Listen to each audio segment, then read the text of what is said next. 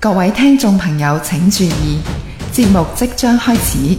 喺節目進行期間，請勿瞓覺、發嬲，可以感動，可以大笑，可以流淚，可以嘴嘴。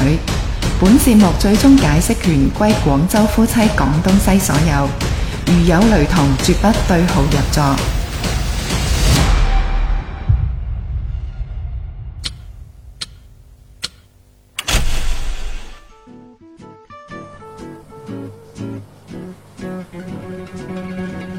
啊，又嚟到廣州夫妻廣東西嘅節目時間啦！我係超峰。我係思琪宇文，咁啊，今日咧，我哋兩公婆同大家講啲咩咧？咁我哋都要趁下熱點嘅， 因為最近嘅熱點啦，咁嗯就係呢個電視劇《狂飆》嘅播出。咁啊，嗯其實係引起咗好多朋友嘅關注啊，同埋思考啦。嗯即係除咗關注嗰個劇中人物跌宕起伏劇情線之外咧，咁啊亦都因為帶火咗好多之前並唔係咁出名嘅演員啊，嗯包括一眾嘅配角啊等等，可能誒、係哎我哋通過呢一次嘅電視劇就知道好多配角佢嘅姓名啦，係咪先？嗯即係真實演員嘅姓名係乜嘢啦？誒、除咗配角之外咧，當然最重要要講下個主角啦嚇。嗯交池橙嘅呢個扮演者啊，張仲文先生，嗯，佢原來我哋係廣東人喎。韶關嘅韶喎，關人，嗯即係開頭未睇晒出戲，我未研究佢嘅時候，我就已經知咧嘅原因就係、我有個同學咧又係韶關嘅，哦係咁佢就話：誒、支持啊，我個老鄉咁喺個朋友圈話：嗯啊，大家記得睇《狂飆》啊，睇下張老師嘅演技咁樣樣。嗯咁啊、所以我後尾都關注咗就係、哇，原來張仲文老師咁犀利嘅喎，嗯即係雖然係韶關人，但係佢誒好早年就已經去到北京發展啦。嗯係嘛？咁所以佢嘅整個演員嘅歷程並唔係咁順暢嘅情況下，嗯嚟到今時今日廿年之後啦，先至係紅咗起身，嗯，係嘛？咁可能其實呢個勵志嘅一個演員生涯，先係我哋誒、呃普通人可能會希望實現啦，或者係覺得好勵志嘅一樣嘢，就即係、覺得追捧佢一個其中一個最大嘅原因咯。係啊嗯，張仲文咧係一九七六年出世嘅，嗯廣東韶關啦。佢畢業咧就喺北京電影學院度畢業嘅，嗯仲好似做埋老師添啦。你咪話人紅咗之後咧，咩嘢資料都起到佢底㗎哦啦。咁肯定啦，即係對於一個唔紅嘅人，你都冇興趣去研究佢啦。咁但係紅咗咧，就無論黑歷史又好，係嘛好嘅歷史都好，嗯，都會俾人哋知道啦。我記得佢有一個採訪咧，好搞笑，佢好強調自己嘅籍貫啊，知唔知啊？係嘛？點解咧？係啊，佢話籍貫呢樣嘢點可以淨係寫廣東呢兩個字嘅咧？咁樣。嗯，佢話我嘅籍貫就應該係廣東省韶關市新豐縣回龍鎮塘村咁啊，啊， 即係好長嘅，係即係即係佢覺得籍貫呢樣嘢唔可以兩個字概括嘅，一定係寫埋佢邊條村嘅。咁嗯，即係好彎笨係嘛？係啊，即係我覺得佢好念舊啊個人。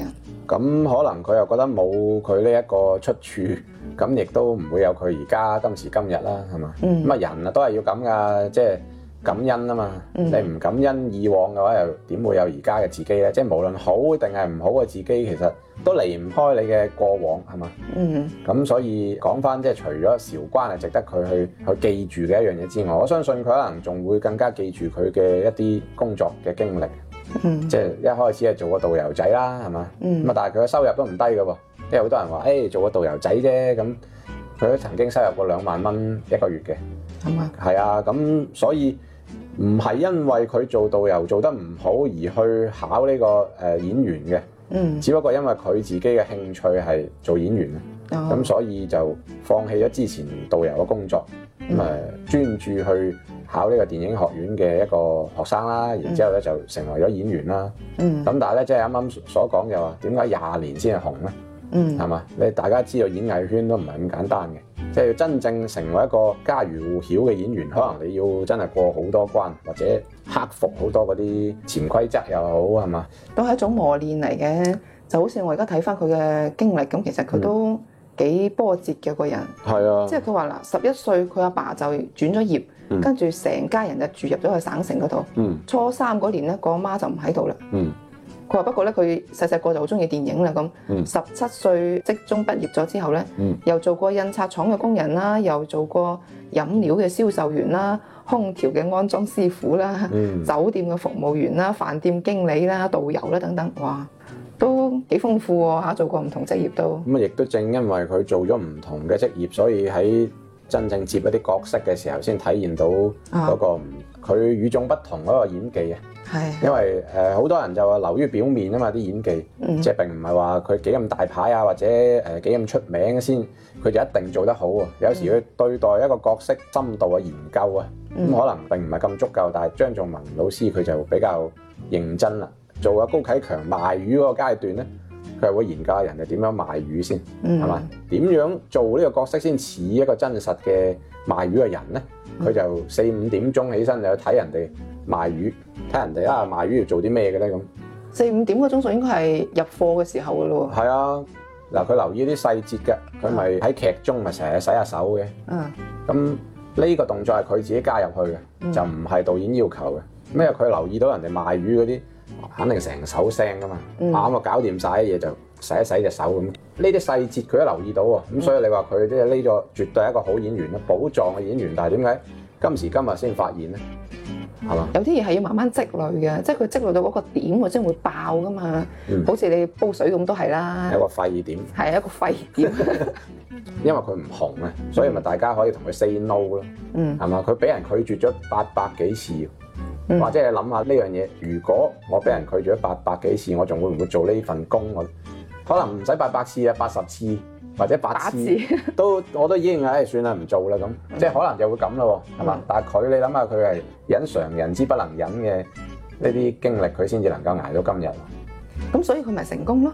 啊，咁佢成功咗就梗係有得講啦。係，但係你諗下，有幾多好似佢咁嘅人，可能仲喺度掙扎緊，係未成功嘅。因為佢未夠八百次啦。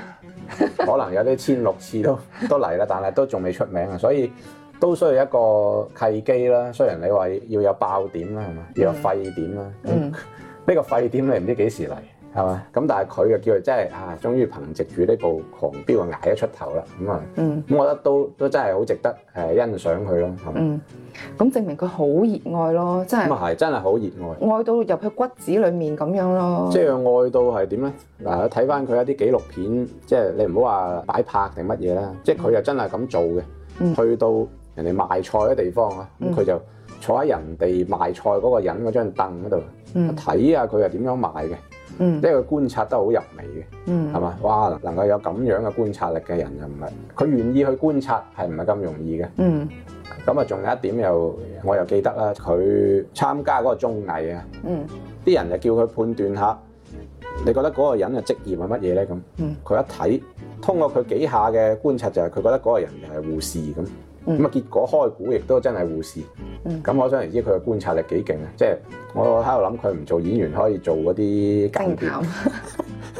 啊，都得偵探 或者做一個誒、呃咪咪警察嗰啲都得啦嚇。嗯咁就即係個人嘅觀察力就係咁樣練出嚟啦。咁嗯佢因為有咁嘅觀察力，所以做無論做咩角色佢先至做得似噶嘛。嗯係嘛？即係佢知道，誒、哎原來呢個職業嘅人佢係有咁嘅細節嘅，咁你知唔知佢點解會咁細節觀察到啲嘢？咁啊唔知喎嗱，咁呢就講翻佢啲歷史啦。啊，原來兩千年嘅時候咧，佢係考入咗北京電影學院裏邊嘅一個高職班啊，叫做。哦，佢話喺求學期間咧，佢就做埋學生會嘅主席。嗯畢業嘅時候咧，就因為佢喺學校嘅時候咧好優秀啊，嗰啲表現，嗯所以咧就被留校任教啦，就成為咗一個表演研究所嘅一個表演老師啊。嗯，佢除咗拍戲之外咧，仲會同啲學生上課，仲會做個導演、場記、統籌、編劇、剪輯，佢都做埋。嗯，你諗下，佢做咁多崗位嘅時候，佢啲觀察能力點會差啊？咁啊係啊，即佢係一定係要做過，誒、知道原來，譬如好似啦，導演嚇，嗯佢喺揀人嘅時候，佢一定會有自己嘅心得噶嘛。嗯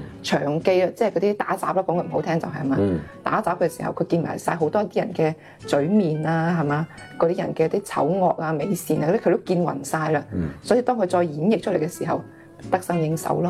咁啊係，其實呢啲演技啊都係來源於生活啦，因為嗰個戲劇都係來來源於生活，就唔好流於表面啊。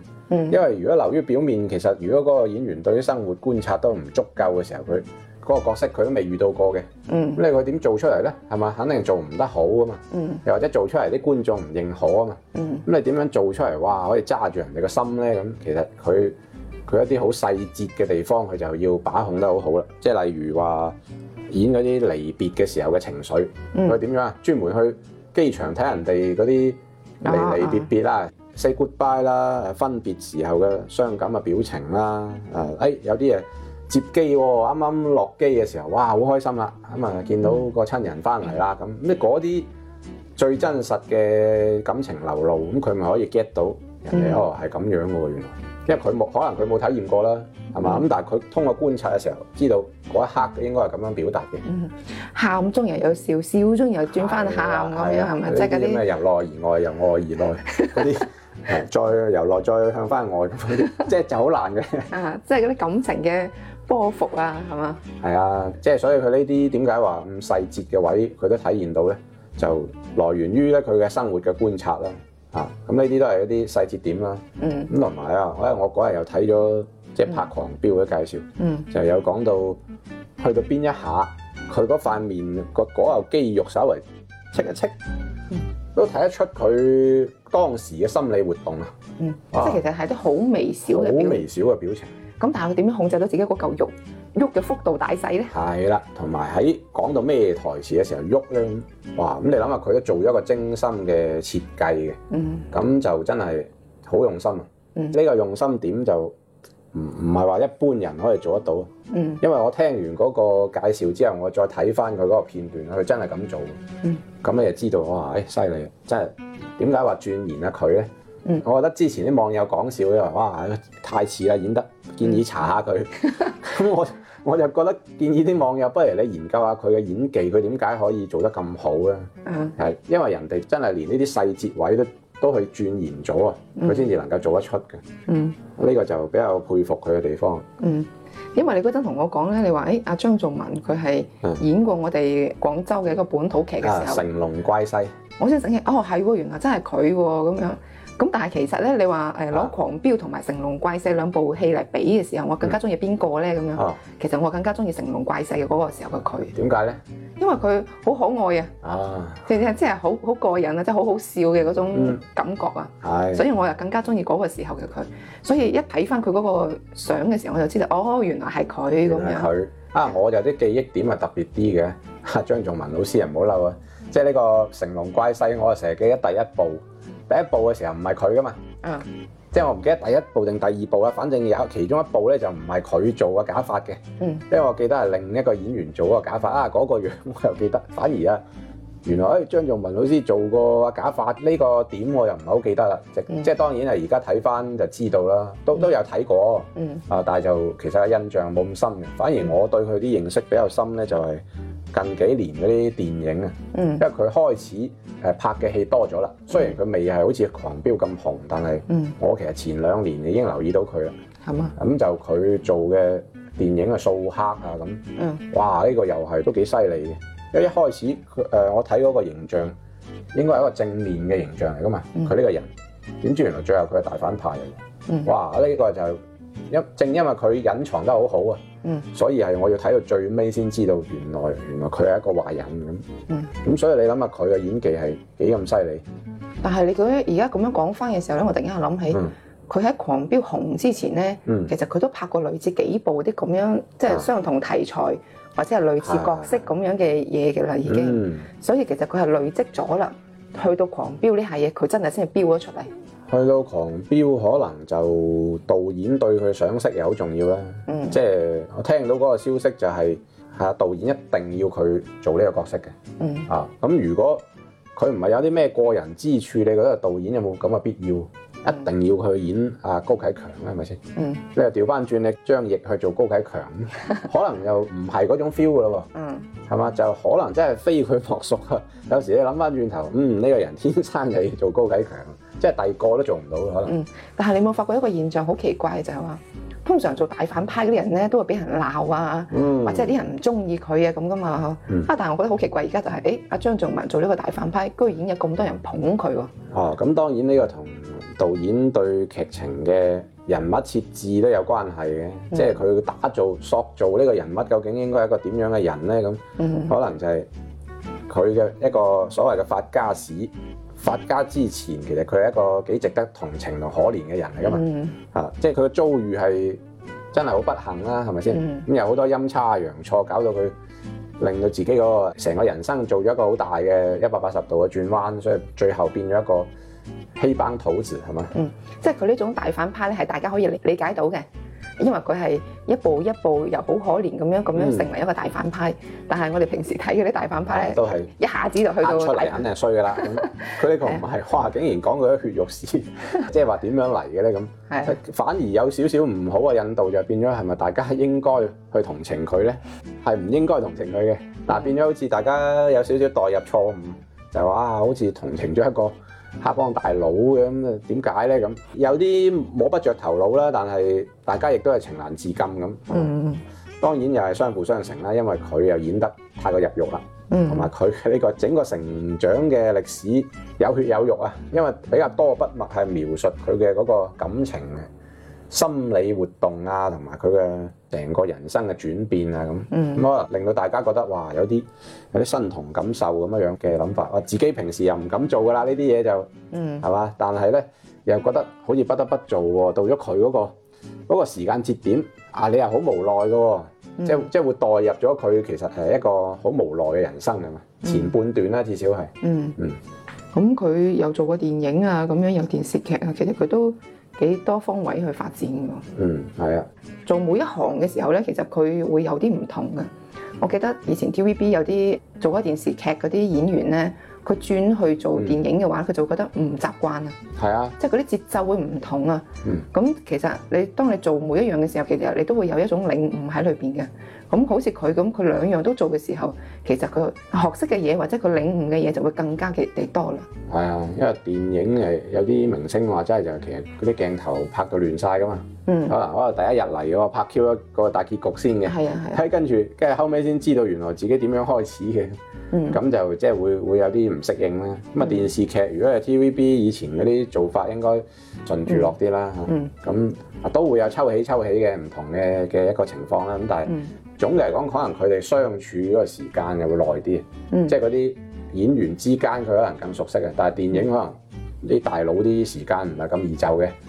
但係你你拍咗呢個先，即係會搞到佢喺嗰個節奏上啊，同電視劇會有啲唔同啊嘛。嗯。咁所以就可能唔同嘅節奏都要適應啊咁樣樣咯。係啊，就好似誒有聲書同埋我哋而家播客節目咁樣啦。嗯，雖然係兩樣唔同嘅嘢，但係當你做開播客嘅時候，你再去做翻有聲書嘅時候咧，其實你會發覺更加得心應手嘅。嗯，即係講順咗啊嘛，係講啊，講順咗啊講，順咗就就好似又容易投入到啲角色啊嘛。係啊，又等於係話，誒，當你做開有聲書嘅時候，你轉去做播客嘅時候咧，你你喺播客可能咧，亦都會有一啲新嘅景象出到嚟嘅。嗯所以點解有啲娛樂圈都多妻嘅係嘛？即係唔係好多老婆，係 好多功能，即係好好多功能嗰種咧，就係又做主持人啦，又啊 DJ 啦，嗯跟住又拍戲啦，咁係嘛？即係有時咧，仲有做埋歌手啦，咁啊嗯都係咁噶嘛。嗯即係咁，可能佢通過幾個角色嘅轉換，令到自己更加犀利啲咯，嗯，因為有啲嘢係相通嘅。相。通嘅。係啊，即係好似我今晚先講啲滕麗明都唱歌㗎，咁原來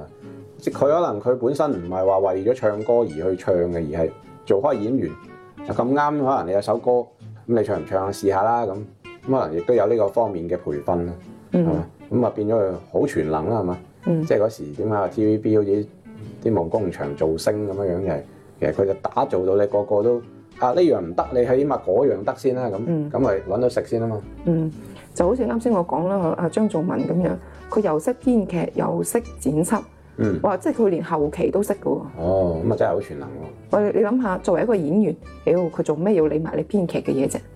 係嘛哇！？但係咁喎，佢可能因為知道呢個來龍去脈，佢又演得更好喎。係啊，我就睇咗另即係嗯狂飆嗰個特輯張譯篇咁嗯， 張譯就一嚟佢已經有成名咗啦，二嗯嚟就係話啊，原來佢喺嗰個片場嗰度照顧啲演員又照顧得好好喎，佢嗯幫埋嗰啲演員諗下設計下啊，咁樣講會唔會好啲啊咁嗯？人哋又唔會反感佢嘅喎。嗯但係佢其實又幫咗啲演員，即係用佢嘅經驗去幫咗其他演員。嗯咁可能其實佢為咗就係成件事出嚟嘅效果更好啫嘛。嗯，即係當一個演員佢係企喺一個編劇嘅角度嘅時候，佢係啊就更加好理解，誒、呢句台詞係點樣嚟嘅咧？係點解佢要咁樣講即係咧？佢有埋嗰個上帝視角啊嘛。係啦，冇錯，即係要企喺唔同嘅角度，包括好似剪輯咁樣嚇。喂，當你真係剪輯嘅時候，你就會發覺，誒、哎我企咩角度咧？係咪個表情應該點樣咧？咁樣邊個位剪咧？咁樣佢有埋呢啲咁嘅思維喺裡面啊，所以佢演起上嚟咧，其實就會知道，誒、哎嗱，你就會咁樣剪我噶啦，咁樣。嗯，阿張亦直頭做埋道具嗰個製作添啦，嗰晚啊我睇 嗰個佢嗰個片花咪就係介紹佢連道具都設計埋，係嘛？即係話打嗰個槍你就知道假㗎啦，咁嗯啊但係點樣打出嗰個粉紅色嘅粉末出嚟咧？咁 嗯跟佢啦，你綁個氣球咁樣樣係嘛？嗯佢佢就仲要唔爆嘅咁。嗯咁啊要打到先爆嘅咁，咁啊呢啲咁嘅嘢佢都做埋啦。咁跟住佢話：，誒、道具老師，你出埋份糧俾我啦，係嘛？咁即係即係搞講笑啦咁。嗯即係人哋都好認可佢嘅，就話啊，張毅老師這個工作連我們的都做了，我們都要下崗啦。咁啊，即係所以呢啲優秀嘅演員就係話佢嘅能力就唔係淨係局限喺演啦，嗯即係佢就包含埋可能導演嘅角度啊、攝像嘅角度佢都識晒啊咁。嗯，即係燈光啊，係嘛？係啊。點樣化妝啊，佢都參與其中參與埋㗎。，啊所以佢呢種演員係好難能可貴，就話啊，我嚟到個片場，我唔係淨係記台詞喎，嗯我可能我都係好喺度觀察緊嘅喎，嗯，即係誒觀察其他人做乜嘢咧，係啦係啦，如果係我嘅話，我會點做咧？咁樣係啦，即係佢點唔解佢要浪咁費樣做咧？咁樣嗯你就會諗㗎嘛呢啲嘢。就唔浪費自己時間咯。嗯，咁咁因為既然都一場嚟到啦，係嘛，梗係學多幾樣嘢啦。梗係啦，冇理由空手而歸㗎。咁但係好多時候好多人就冇佢呢個意識啦。嗯係嘛？佢覺得我嚟到就做好我個角色，係嘛嗯？誒、甚至乎準時出現，或者我遲到要人等咁，即係呢啲咪以前有啲香港娛樂圈或者即係都有㗎啦，度度都係嘛？即係有呢種人㗎啦。咁啊嗯點解佢佢以後就冇咗再進一步嘅機會咧？就因為佢唔識得珍惜同埋唔開竅啊！嗯，咁所以亦都呢啲亦都係反映咗另一個問題，就係話嗯點解啲當紅明星咧、啲流量小生咧會衰得咁快就係咁解啦。誒、係啊，喂，可能佢靚仔你唔會靚一世啊，靚女唔會靚一世啊嘛。係啊但係點解而家有冇發覺最近紅起身嘅張譯老師啊嗰啲，或者係張仲文老師呢啲，其實當初都俾人哋話佢醜嘅，都講得幾難聽嘅。嗯，因為有少少地域歧視啦。因為張仲文老師自己講噶啦，嗯佢話、哎人哋知道你廣東人，嗯，生到成個猿猴咁喎，即係話佢個樣啊。嗯唉，咁你人哋咁講，你都唔知笑定係唔笑係嘛？其實佢當時都都幾幾難睇嘅啲面色。嗯即係好尷尬咯，因為又未紅，又俾人咁講，嗯咁你而且你個機會亦都肯定係冇嘅，人都咁講你，咁你點可能會拍得到呢啲角色咧？咁啊嗯冇咗啦，咁仲要難受喎，咁你點樣捱過嚟咧？係咪先？不過咧，即係我喺度設身處境咁喺度諗啦，會唔會就話其實佢做老師呢個嗯，層面其實都好尷尬咧？啊嗱係㗎，首先第一，佢未紅；嗯第二，佢係一個廣東人，嗯就好似你話齋，你去到北京電影學院嗰度教啲學生喎，你作為一個廣東人過去教喎，你話有冇說服力啊人哋信唔信你咧？係啊你信唔信你咧你嗱？你又冇咩話爆紅咁樣嘅嘢係嘛？係冇作品為自己支撐，呢、個佢自己都有諗過啦。佢當時就唉、一路都冇一個好嘅作品，即係説服唔到人哋係嘛？哇！我仲要一出嚟就做表演老師喎，咁咪咯，佢自己都冇呢個信心啊，因為佢冇實踐嘅經驗啊。嗯，作為學生嘅話，亦學生都會心諗啦，係咪先？係啊呢個老師得唔得㗎？咁樣係嘛？但係當年嘅佢就一路想等一個好嘅角色先去接咯，即係唔係話唉攬埋有得做我就做啦，即係佢對自己同埋對角色嘅要求都係高。佢佢嘅經紀人都講過啦。嗯就話再唔接嘅話，我飯都冇得開啦咁。嗯咁樣樣去去逼佢，即係喂，真係唔到你咁緊窄喎。有時嗯啲嘢，你你越緊窄，你越冇機會，係咪先？嗯，即係其實都需要通過一啲誒、機會去鍛鍊到自己先得咯。有時候啲嘢邊有咁完美㗎？係啊，你又想有一個完美嘅劇本，嗯一個完美嘅角色，係嘛？咁你仲要唔要有一個完美嘅團隊咧？係啊，即係嘛係所以凡事都冇冇咁完美嘅，咁只有即係摸住呢個石頭過河，唉碰要碰下釘先至能夠成功嘅。咁有時候做好自己咯。係啊，咁誒，唉，反正好似咪後話齋，成功咗講咩都得啦，係嘛？係咁啊，冇但錯係啦。你唔成功咧，可能你咁多啲辛酸都冇人知嘅，係嘛？嗯咁啊，但係即係我覺得都幾慶幸嘅，啊，佢終於捱到出頭啦，係嘛？咁啊，捱到出頭嘅話，嗯起碼你俾到人哋而家呢啲觀眾知道，原來一個演員成名之前，佢可能要遭遇咁多磨難喎，啊，或嗯者呢啲磨難你捱唔捱到落去咧？因為好似今晚睇個公眾號話，真係就係最後都係俾邊個能夠捱得落去啫嘛。堅持得最耐一個，咪捱走晒所有其他啲人啦。係啊，都係咁噶啦。包括我睇翻阿張仲文嗰啲初期作品，突然間我諗起咗阿星爺啊，嗯，即係佢喺《成龍怪世》裏邊咧，阿張仲文就係要誒攬住一棵嗰啲俾人剪到光脱脱嘅嗰 啲盆景啊哦嗯，喺度喊啊先嘅。嗯，仲有一出咧就係話佢摸住啲包饅頭喺度啊做戲啊！喂，有時候拍戲啲嘢真係唔一定係話誒對手同對手之間、嗯人同人之間我咁死去，物都要係啊，你要同佢一一個死物咁樣去表演喎，係嘛係？咯，即係對人同人之間就話哦有啲眼神交流啊咁樣，誒對方可能會帶到你入戲啊咁樣。喂，但係當你對住一個死物嘅時候，真係完全靠自己嘅咯喎。咁咪要即係自己嘅經歷夠豐富咯。